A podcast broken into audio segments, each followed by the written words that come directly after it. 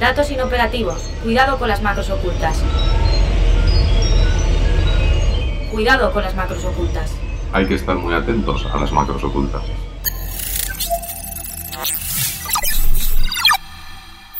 Cuidado con las macros ocultas, un podcast de 480.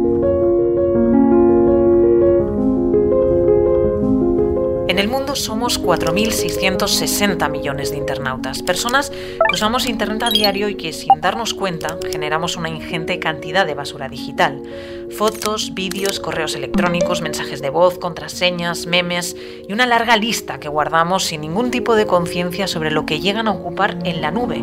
Esa red enorme de servidores remotos repartidos por todo el mundo que están conectados para funcionar como un único ecosistema. La cuestión es que no vemos un cubo de basura que se va llenando y llenando. Es un residuo invisible y que a nuestros ojos no existe. Son como esos miles de objetos que acumulamos en nuestro trastero, sabiendo además que nunca más volveremos a utilizar. La nube, el cloud, nos ha traído beneficios y ventajas infinitas. Sin ir más lejos, a muchos nos ha permitido seguir teletrabajando durante la pandemia, reunirnos de forma remota o acceder a productos y servicios que de otra manera sería inviable. Pero el almacenamiento en la nube es infinito, no tiene límites. Los centros de datos esenciales para que funcione la nube consumen el 1% de la electricidad mundial. ¿Lo sabías? En Cuidado con las macros ocultas nos hemos propuesto poner un poco el dedo en la llaga para intentar que seamos más conscientes de toda la basura digital innecesaria que generamos, pero también como responsables directos de poner el foco en lo que están haciendo las grandes tecnológicas y en concreto en sus data center, en esas granjas de servidores donde se concentran todos los recursos necesarios para el procesamiento de la información. ¿Qué hacen para reducir la huella de carbono y el impacto medioambiental? Bienvenido y bienvenida a nuestro control macro. Cuidado con las macros ocultas. Un podcast de 480. Hola, ¿qué tal? Soy Bárbara Villuendas y en este episodio ponemos el foco en los centros de datos. Durante años hemos centrado esfuerzos, y aún lo hacemos, en disminuir el volumen de residuos que generamos, desde el plástico, el papel o el vidrio, a los residuos industriales o también los químicos. Todos ellos tangibles.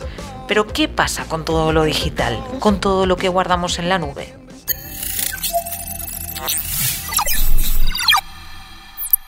En 2025 los centros de datos profesionales deberán almacenar 7,5 zettabytes, según estimaciones de la consultora IDC. Cuesta de imaginar porque un zettabyte es un byte seguido de 21 ceros. Podría guardar el equivalente a 17.200 millones de iPhones de 64 GB. Pero ¿por qué estamos hablando de estas cifras que no nos caben en la cabeza? Porque el cloud es una tecnología que cada vez están utilizando más y más organizaciones por su flexibilidad, por su agilidad, por su optimización en los procesos. De hecho, el cloud está creciendo a un ritmo anual del 17%. En España, 3 de cada 10 pymes y grandes empresas utilizan servicios de computación en la nube, casi 9 puntos más que 5 años atrás. La pregunta es entonces, ¿Qué hacemos las personas, las empresas y los gobiernos para agrandar esa nube? Hablamos del optimismo tecnológico, de que pensamos que vamos a ir a mejor como sociedad por tener acceso a todas estas tecnologías que son maravillosas y que en muchas ocasiones nos hacen la vida más sencilla, nos conectan con el mundo global y nos abren ventanas al conocimiento maravillosas y muy interesantes que nos enriquecen como personas. Sin embargo, dejan a un lado el impacto eh, que tienen sobre el medio ambiente. Mi nombre es María Josep Picó, soy periodista ambiental y científica y profesora de comunicación en la Universidad Jaume I de Castelló, también en la Universidad Pompeu Fabra de Barcelona y actualmente trabajo en un proyecto Erasmus Plus de la Universidad Politécnica de Valencia que se llama Enhance para pensar en la Universidad Europea del futuro. La nube nos lleva a soñar, nos lleva a pensar que somos una sociedad de progreso, moderna, en la que tenemos capacidad de almacenar todo lo que queramos para siempre. Entonces no somos conscientes, o deberíamos serlo más, o el sistema no nos hace pensar que eso tiene un coste. No solo un coste económico que nosotros pagamos con, esa, con esos datos a través de nuestros teléfonos móviles, nuestras wifi, sino que que, que, tiene un coste almacenar.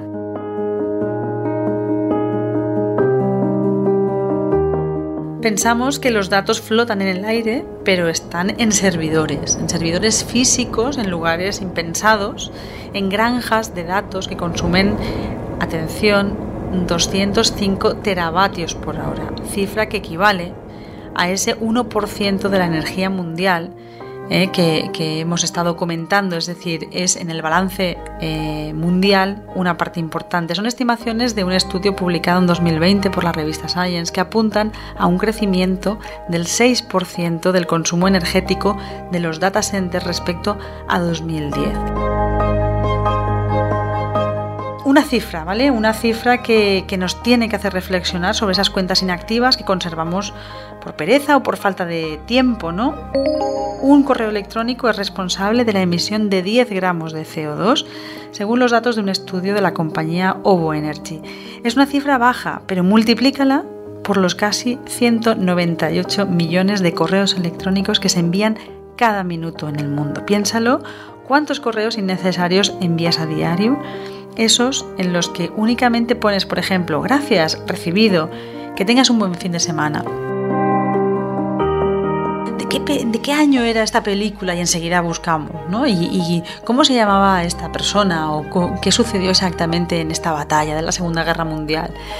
Entonces también tenemos que ser conscientes que una búsqueda en Google, según la propia compañía, equivale a 0,2 gramos de CO2.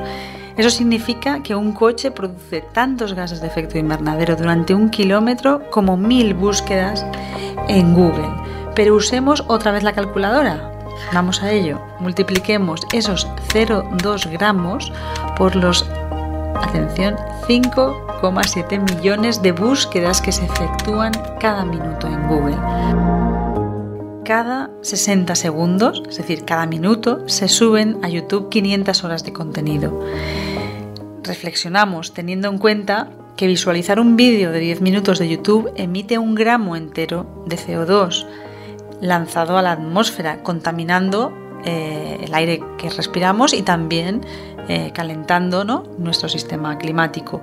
Y ver, por ejemplo, ver una hora de Netflix, que es la mitad de una película, ¿no? o, una, o una serie, ¿no? un capítulo de una serie, y ver una hora de Netflix, según reconoce la propia compañía, supone una emisión de 55 gramos de CO2, lo mismo que calentar en el microondas cuatro bolsas de palomitas muchísimas ocasiones el foco se pone en la ciudadanía, en la, capacidad que tenemos todos los ciudadanos y ciudadanas en reducir nuestro consumo, cuando realmente también es cierto que son las empresas las que tienen un gran poder para, para hacer cambios, palancas de cambio fundamentales en esa reducción. Incluso los gobiernos con sus políticas podrían ayudar muchísimo más para reducir esos consumos o ese cambio real en el modelo de consumo energético. Pensamos que el mundo digital gasta menos recursos naturales, y es cierto, pero para mantener nuestro consumo digital cada vez se requieren de más servidores y más data center. En el mundo empresarial, 9 de cada 10 empresas usa más tecnologías cloud a raíz de la pandemia. Según un estudio de Devo, en 2025 el 75% de los datos generados por las empresas procederán de la nube, según McKinsey, y el gasto mundial en cloud sobrepasará los 1,3 billones de dólares según IDC. De ello hablamos con nuestra invitada en este episodio de Cuidado con las macros ocultas.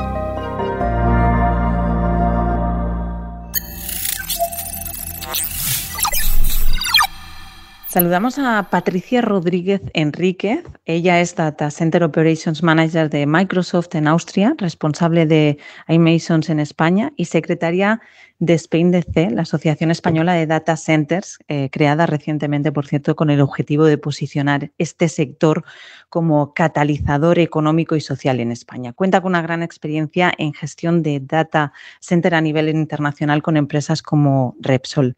¿Qué tal, Patricia? Bienvenida a nuestro control macro. Gracias por asomarte por aquí. Hola, Bárbara. Muchas gracias. Muchas gracias a ustedes por invitarme. Hemos empezado este episodio sacando un poco los colores, podríamos decirlo de alguna manera, o poner sobre la palestra todos los datos de, la nube, que a veces somos un poco inconscientes, ¿no? Porque como hemos dicho, no es un cubo de basura que se va llenando y llenando.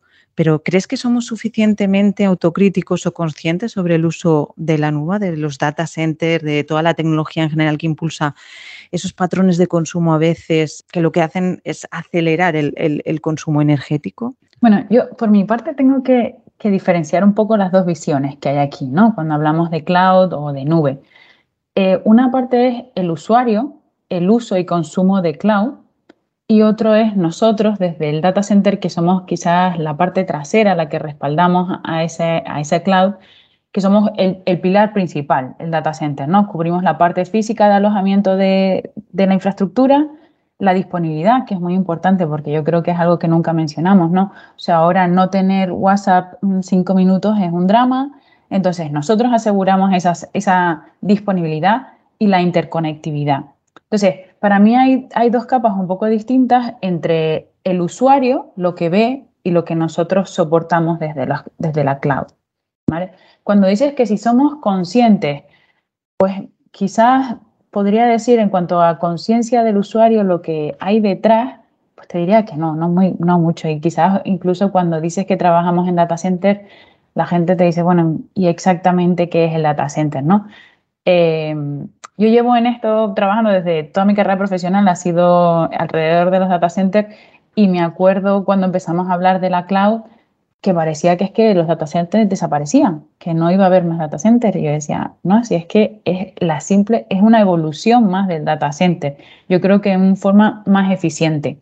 O sea, lo que hacemos es una consolidación eh, del uso y consumo de, los datos. Entonces, quizás la pregunta de si el usuario eh, tiene conciencia, creo que no. No sé si la tiene que tener, también te digo, no lo tengo tan claro. Eh, y lo que sí que te puedo decir es lo que hay detrás de la cloud, que creo que sí que trabajamos de una forma más eficiente que anterior, cuando teníamos data centers pequeños, cada uno dando servicios, o sea, creo que es mucho más eficiente que quizás es lo que no vemos, ¿no? Y, la demanda que tenemos, eh, pues es muy importante. O sea, al final tenemos que seguir dando servicios y negocios, ¿no? En todo caso, lo que decías, los data centers sí están cogiendo esa responsabilidad de ser cada vez más responsables de que este consumo o este incremento del consumo energético a causa del incremento de la demanda, sobre todo hablábamos de datos a raíz de la pandemia, de este incremento cada vez de las empresas por el, pero el cloud, sí que hay esa responsabilidad por reducir el impacto medioambiental. Por supuesto, es, uno de los pilares. Yo, si me deja, o el data center ha ido evolucionando en la forma eficiente, ¿no? Si empezamos a pensar que se creó con pequeños servidores, cuartitos pequeños que empresas tenían, hasta que llega un momento que te das cuenta que, todo tu negocio prácticamente depende de, ese servidor o ese cuartito que tienes. Entonces, al final lo que hacíamos es ese data center on-premise, lo mejorabas, lo ponías adecuado, ponías climatización, etc. Eso lo que significa es que necesitas personas dedicadas para una parte que no es valor de compañía, ¿no? Como gestionar pues, la parte eléctrica, climatización, cables, etcétera. Entonces, había una evolución que lo movías a unos expertos en data center que se llaman colocation. Puedes mover tus datos o tu, tu, data center y ubicarlo en los colocation. Para mí es una evolución natural. Al final lo que terminas dándole valor es a, tus servidores, que, que, es lo que tiene tu compañía, ¿no? Y luego, por último, dices, bueno, pero gestionar servidores, mantenimientos, etcétera, tampoco me da mucho valor. Eso es un cloud. Entonces empezamos a utilizar el servicio que dan los, eh, los, servidores compartido. Y ahí llegamos al hyperscale, que es los proveedores grandes de, data center. ¿no? Son, son, nombres que utilizamos en, en, en la jerga de, de, data center. Pero cuando hablamos de sostenibilidad, por supuesto, una de las, además lo comentábamos, ¿no? En la asociación también uno de los objetivos principales eso es eh, ser sostenibles en data center. Además, en, Europa se ha firmado eh, un acuerdo entre los principales operadores de data center y, asociaciones de data center, eh, con el compromiso de que los data centers cumplan el objetivo de net zero para 2050, asumiendo compromisos como consumo sostenible, que el consumo sea 100% sostenible y nuestro objetivo es a 2030, o sea, el objetivo de net zero de, Europa es 2050, pero el objetivo como data center son a 2030. Entonces, consumo sostenible, eh, consumo 100% de energías limpias, un sistema circular de energía, es decir, aprovechar las energías que nosotros generamos, como por ejemplo el agua caliente para otros usos, eh, en economía circular, que se llama, se suele decir reuse, repair, recycling, de servidores o cualquier componente electrónico. Y por supuesto, y último, y casi muy importante, es la conservación del agua, estableciendo objetivos súper ambiciosos para la conservación. O sea que yo creo que sí que los data centers están muy concienciados en toda esta parte. ¿vale? Porque ahora mismo estás apuntando lo, lo, que iba a preguntarte. A la práctica, ¿qué es lo que pueden hacer los data centers, esas granjas eh, inmensas de servidores que permiten que tengamos esa cantidad de información, tanto personal como laboral, de cualquier negocio, de cualquier empresa, para que sean más sostenibles? Apuntabas medidas como el agua, energías renovables, pero a la práctica, ¿qué es lo que están haciendo? Porque ya lo están haciendo, es un compromiso, como dices, 2030, pero ahí eh, hablaremos de ello durante estos minutos. Hay compañías, proveedores importantes de cloud que ya se fijan al 2025 como, como fecha estratégica. Yo te diría que llevamos mucho tiempo trabajando en esto. O sea, y para mí hay, hay dos componentes principales. Uno es la operación y otro es estratégico. ¿no? En operación buscamos eh, modelos de diseños más eficientes, o sea, que, que las tecnologías que, o, o sí, la tecnología en cuanto a consumo eléctrico con grupos electrógenos, bueno, que son muy, eh, eh, que emiten muchas emisiones, pero estamos buscando soluciones y alternativas, temas de consumos de climatización, eh, pues todo esto instalar elementos más eficientes, eh, fomentar el consumo de energías renovables, y sobre todo aplicar mejores prácticas para minimizar consumos. ¿no? En, el data center hay mucha recirculación del aire, como e, eficientar, cerrar pasillos fríos, cerrar pasillos calientes. O sea, hay un montón de medidas que llevamos a cabo para ser más eficientes a nivel operación. Pero también comentabas ¿no? Eh, una parte más estratégica, que es donde buscamos los data centers. Incluso cuando tú decides dónde ubicas un data center, puede haber razones más de negocio, estar más cerca del dato, de donde das los servicios, o incluso ser más eficientes. Por eso uh, sabemos que hay muchos data centers, hay grandes inversiones en países nórdicos o países muy fríos, donde el uso de energías limpias es más fácil. Por ejemplo, la climatización es directa, es lo que nosotros llamamos el free cooling, que lo que viene a hacer es que prácticamente la temperatura del exterior es tan fría que puedes eh, refrigerar los servidores directamente con un simple filtro, refrigeras. Eso supone una reducción de consumo brutal y por eso hay mucha inversión en países así. Eso significa que, bueno, pues que tenemos otros retos, nosotros tenemos que buscar otras fuentes de energía si no estamos ubicados en zonas tan beneficiosas como países nórdicos, pero bueno, tenemos energía solar, tenemos energía eólica, tenemos otras fuentes de energía que también tenemos que trabajar. Otro de los, otro de los organismos que, que también decían es que la reducción de, 2000, eh, de CO2 eh, tenemos un objetivo a 2030 y con las tecnologías que tenemos podemos llegar a ese objetivo. Pero para llegar a los objetivos de 2050, todavía el 50% de la tecnología que tenemos eh, tiene que estar en desarrollo. Por eso esta década supone un esfuerzo muy importante en buscar nuevas energías, nuevas tecnologías que nos permitan llegar a esos, a esos consumos. ¿no? O sea, se están haciendo los deberes, pero digamos que tenemos ahí una, una, lista de tareas pendientes muy importante, como dices, ¿no? En esta próxima década para poder conseguir ese objetivo del 2050, pero que eh, la tecnología igualmente nos tiene que ayudar a conseguir o os tiene que ayudar al, al sector de los data centers a lograr esos objetivos marcados, ¿no? Sí, Exacto, pero bueno, nos tienen que ayudar a nosotros, nos tienen que ayudar a, todos los sectores. O sea, nosotros eh, consumimos, sí, el 1% de, de, la energía de, del mundo, pero bueno, es que todavía queda 99, o sea, que hay mucha energía y mucha, en general, el consumo viene por lo mismo. O sea, son tecnologías que nos tienen que ayudar a reducir la huella de carbono que emitimos todos por cualquier cosa que hacemos al final en nuestro día a día. Yo no creo que eh, la tecnología o la digitalización se tenga que hacer cargo de todas las emisiones o, o, ser tan responsable. Al final yo creo que de alguna forma aportamos nuestro valor para conseguir mejores resultados. Entonces, tenemos que reducir la evolución o el crecimiento o el boom tecnológico por los consumos que estamos generando.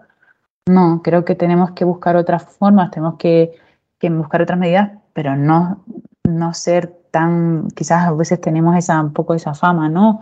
De grandes consumidores, que es verdad, pero, pero por otro lado es, la evolución natural de la tecnología, ¿no?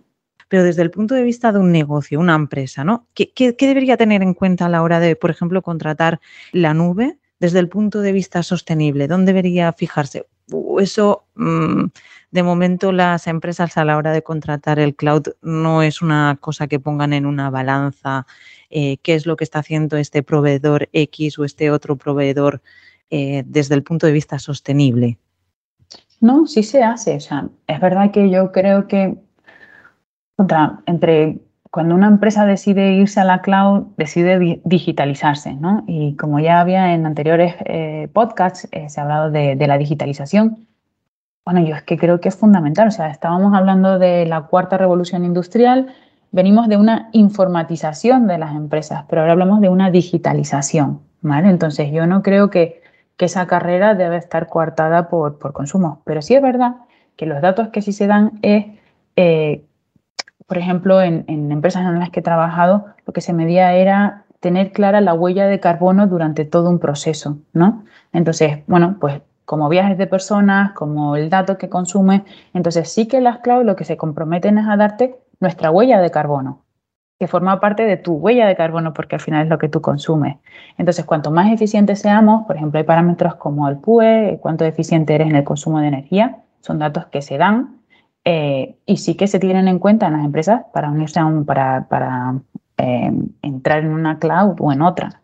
Entonces, sí, sí que hay parámetros. No creo que sea el principal, pero sí que se mide.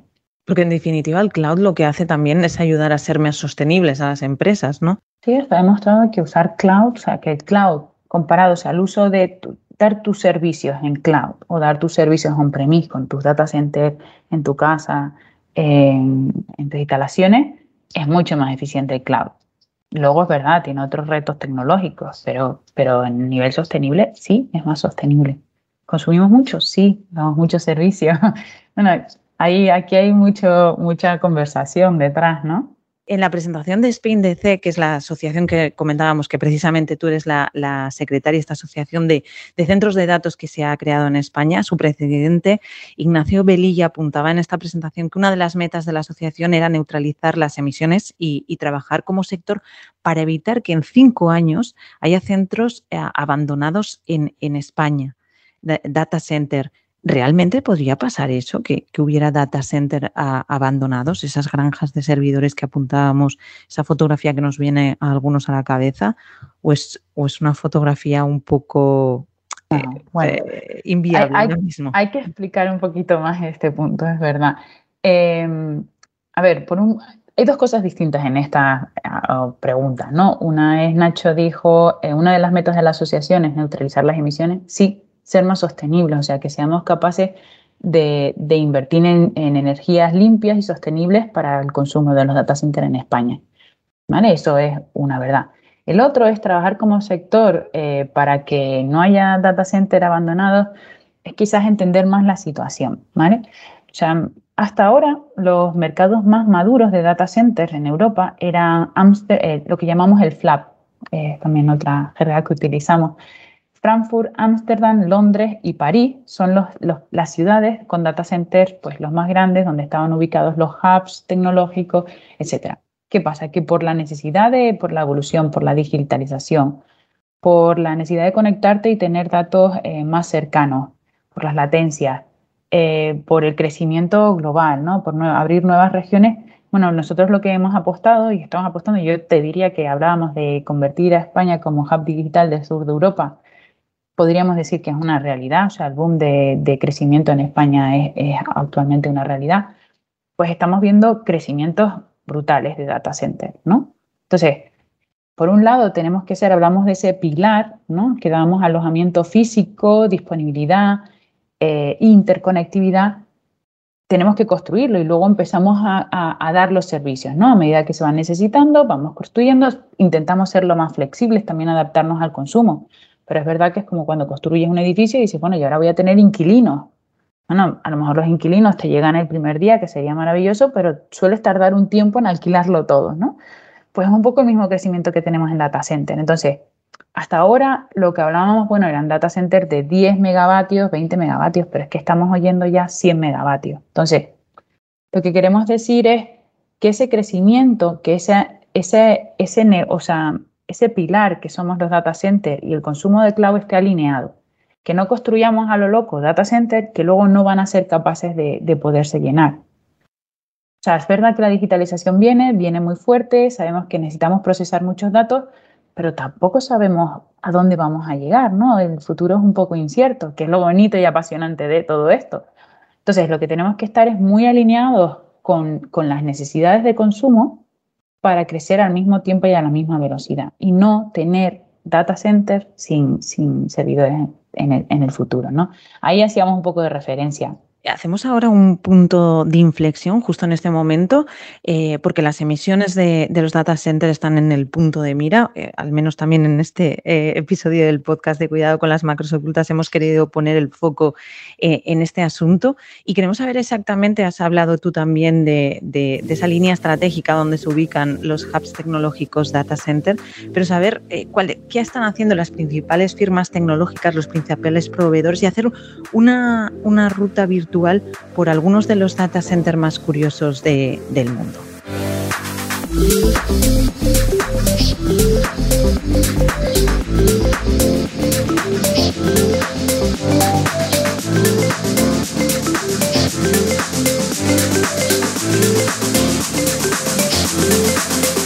Conseguir un mundo libre de carbono es el objetivo que se han marcado para 2030 las principales tecnológicas y es que nos preguntamos, ¿la comodidad que ofrece la nube puede ir alineada con la sostenibilidad?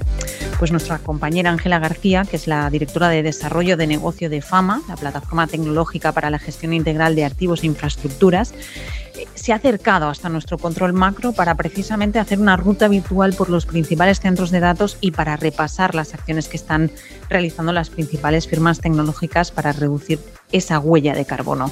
Ángela, ¿qué tal? Bienvenida a nuestro control macro. Hola Bárbara, ¿qué tal? Encantada de colaborar. Eh, empecemos por esa ruta, si te parece. ¿Dónde se ubican los principales centros de datos? Sí, Bárbara, es, curioso. La verdad es que eh, eh, viendo un poco estas, estas ubicaciones, pues vemos que las, fíjate, las granjas más grandes de, datos están en Tokio, con 130.000 metros cuadrados, pero también hay otras ubicaciones, pues como Chicago, Dublín, Gales o, o Miami. También tenemos países nórdicos como, como Suecia o, o, Finlandia, o, Finlandia, y algunos también que están eh, cercanos al, al, al, círculo polar ártico, ¿vale? porque también son obviamente ubicaciones preferidas. Y, son eh, lugares muy dispares, pero ¿por qué se eligen esas ubicaciones? Sí, el, espacio es uno de los factores determinantes, pero bueno, hay otros condicionantes también, pues el acceso a la electricidad, la proximidad a lagos o, o ríos para ayudar a refrigerar todas esas, todas esas máquinas que tienen estos centros de procesamiento de datos, también las bajas temperaturas y, y, por supuesto pues el acceso a energías renovables y como no podría ser de otra forma, pues los incentivos fiscales. Y dentro de esa ruta eh, virtual que nos estás eh, situando, podemos encontrar eh, lugares recónditos o curiosos que precisamente reúnen también esas condiciones. ¿Cuáles han sido esos lugares curiosos que has encontrado donde tienen instalados data center? Sí, sí, sí, pues, pues mira, podemos encontrar instalaciones, eh, por ejemplo, eh, que tienen que ver con, con, la Segunda Guerra Mundial, instalaciones eh, submarinas, ¿no? Eh, en concreto, unas que los nazis abandonaron en, en Marsella, ¿no? Pasando pues, por antiguos búnkers nucleares eh, ubicados, por ejemplo, en Estocolmo a 30 metros bajo tierra, pasando por antiguas minas, eh, también obviamente círculo por el Ártico, como decíamos al, al, inicio, o en una capilla donde se ubica el Mare Nostrum 4, aquí cerquita en Barcelona, el Supercomputing Center, eh, que dicho sea de paso es el ordenador más potente de España, ¿no? Eh, al final los data centers pues, son eh, lugares muy, muy ruidosos, que se generan eh, unas temperaturas muy, muy altas, entonces, bueno, estos lugares pues, pues son idóneos, ¿no? Eh, y, y, como decía, también las aguas submarinas, ¿no? Eh, Microsoft, por ejemplo, instaló um, hace unos años un, un, data center sumergible dentro de un enorme cilindro que está ubicado a 35 metros de profundidad en, en la costa de Escocia.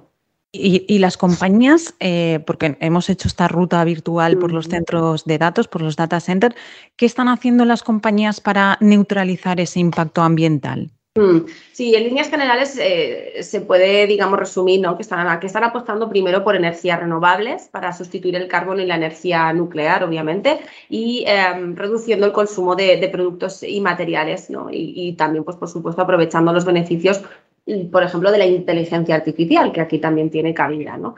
Em, también para, situarnos y ponerlo un poco en contexto todo esto, em, es importante que tengamos en cuenta que, las cinco principales proveedores cloud del mundo eh, son, según la consultora IDC, Amazon Web Services, Microsoft Azure, Salesforce, Google y Oracle, que estos cinco concentran el 38% del pastel, con un aumento del 31% anual. E, estos cinco grandes que nos dices, ¿no? Que se reparten el, pastel del cloud en el mundo.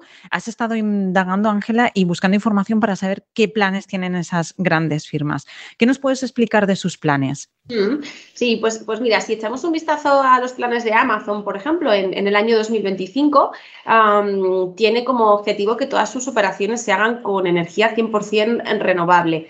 Y además, pues eh, Amazon nos comenta que bueno, pues hay 44 proyectos en Estados Unidos y 21 eh, en Europa, sobre todo relacionados con parques solares y, eólicos. Em, luego, pues eh, también tenemos a Microsoft, em, donde el 70% de, sus data centers ya utilizan energía renovable. ¿no? Así lo, reveló el presidente de la compañía en, España, Alberto Granados, en una ponencia en el, en el 35 encuentro de la economía digital y las telecomunicaciones de Ametic en, este año, ¿no? en 2021.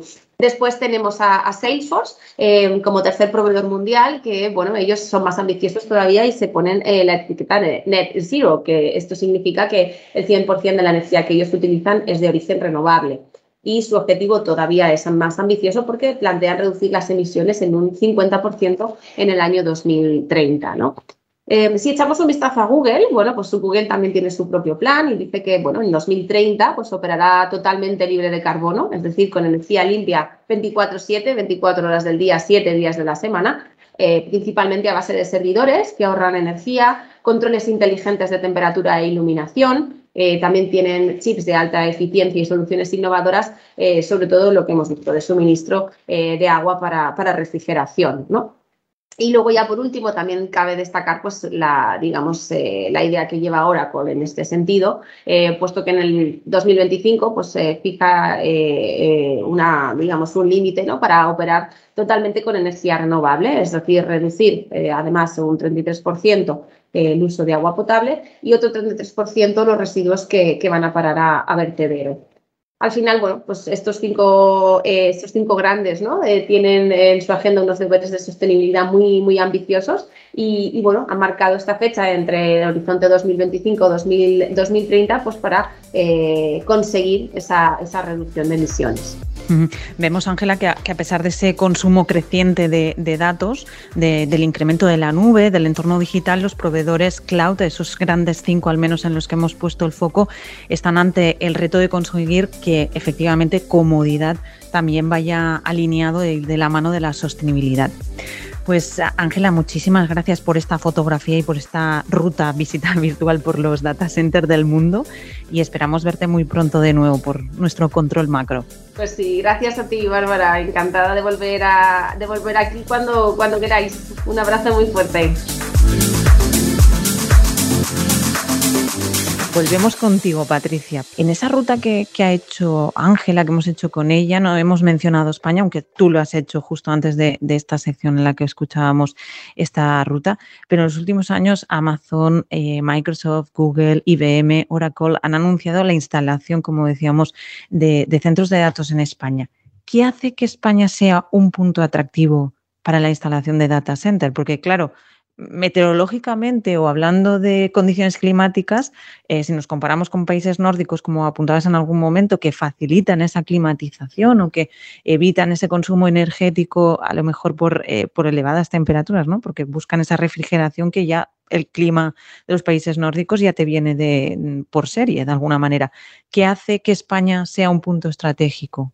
Hasta ahora yo creo que el tipo de negocio era distinto, no necesitas estar tan cerca de los datos, estamos hablando de temas de edge, de, latencias, de conectividad de datos, entonces necesitas crecer. O sea, se está creciendo no solo en esos hubs que habíamos dicho, más maduros del norte de Europa, sino ahora se está expandiendo.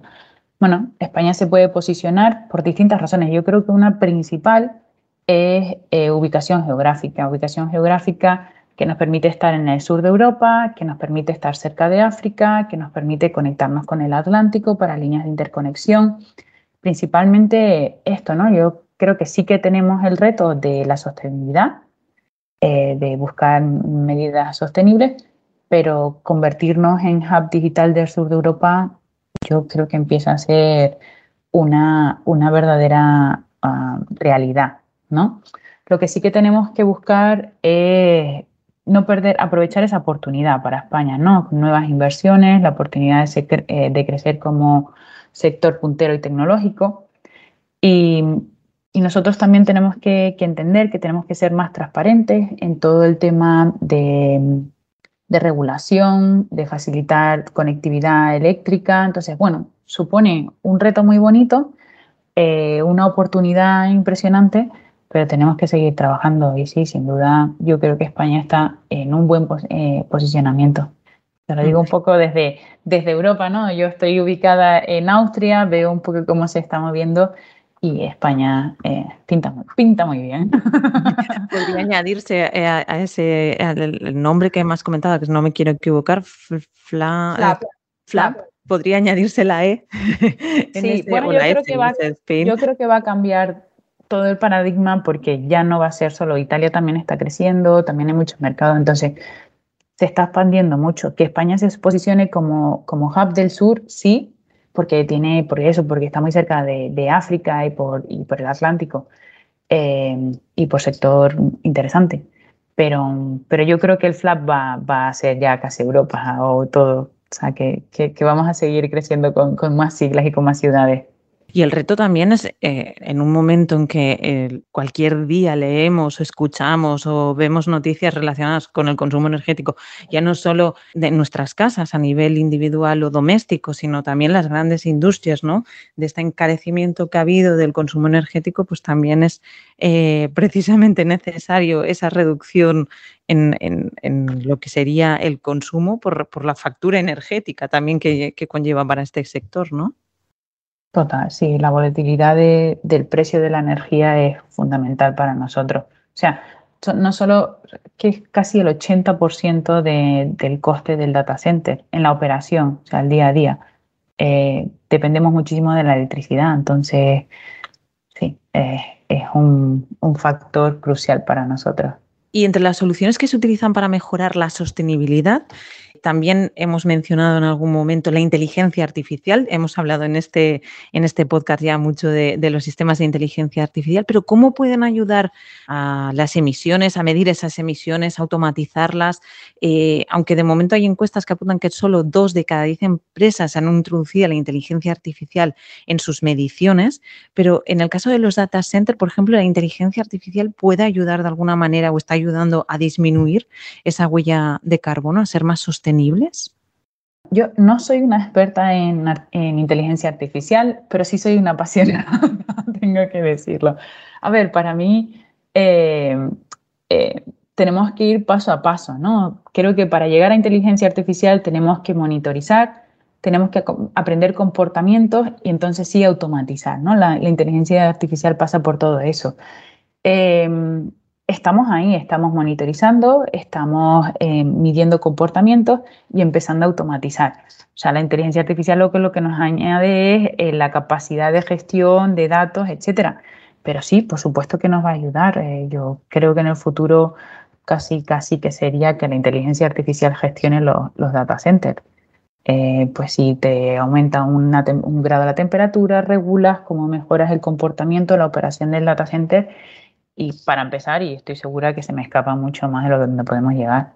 En definitiva, el uso del cloud va en aumento, va en, en alza. Eh, ¿Qué impacto podría tener, por ejemplo, el 5G en todo esto? Bueno, impacto directo. Yo creo que seguiremos digitalizando, seguiremos evolucionando herramientas, la inteligencia artificial, eh, no sé, toda el, la, la interconectividad de ciudades, la Smart City, todo eso al final viene por, por conectividad, que es lo que nos da la 5G, y al final el procesamiento del dato que se tiene que hacer en los data centers con, con distintas tecnologías. Entonces, sí, yo creo que hay una dirección, una, una interconexión casi directa, una relación directa del crecimiento del 5G y la demanda que vamos a tener. Tampoco creo que sea una cosa escalada, o sea, hay una tendencia en la que eh, hemos crecido, hemos duplicado la velocidad de, de, la interconexión, sin embargo no hemos crecido en consumo eléctrico. O sea, los servicios, los servidores, los, data, los, los servidores y, y, la tecnología cada vez más eficiente. No por crecer, crece directamente proporcional. O sea, el procesamiento también se hace más eficiente, entonces no tenemos que hacer un crecimiento directo de consumo. O sea, hay muchas capas en las que podemos eficientar.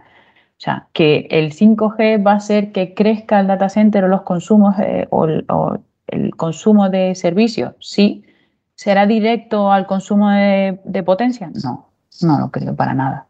No creo ni, ni que sea el mismo ratio. Y para acabar ya, y en lo que viene siendo ya una tradición, y si has escuchado los anteriores episodios, sabrás que acabaré la entrevista. ¿Cuál es tu macro oculta, tu, tu advertencia tecnológica para los próximos años? Hablando de data center, de cloud o, o de otras eh, vertientes de la tecnología, pero ¿cuál sería tu, tu macro oculta?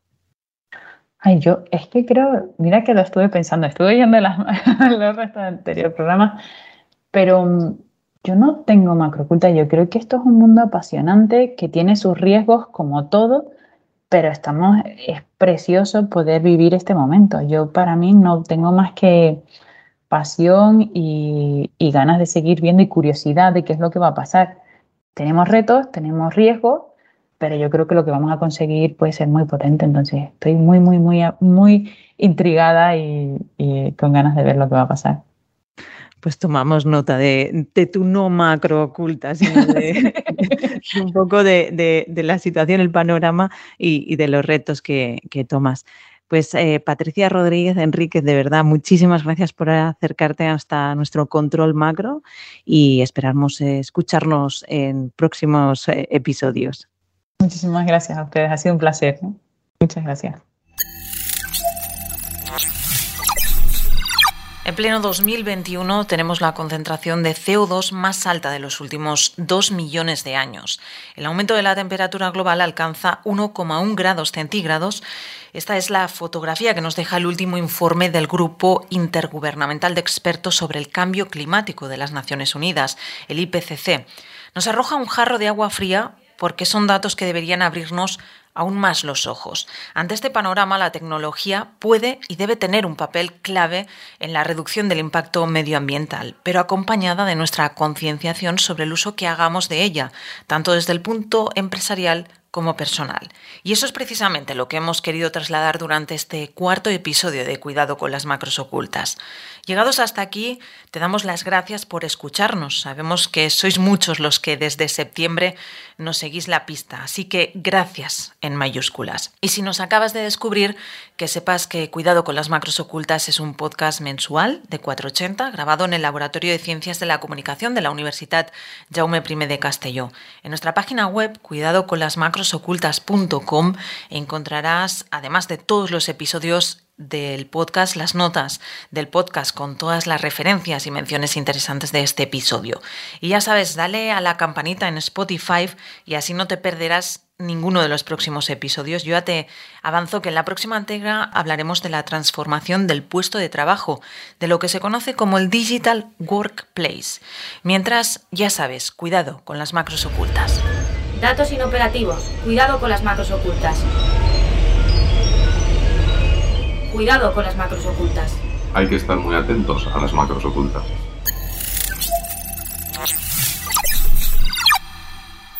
Cuidado con las macros ocultas, un podcast de 480.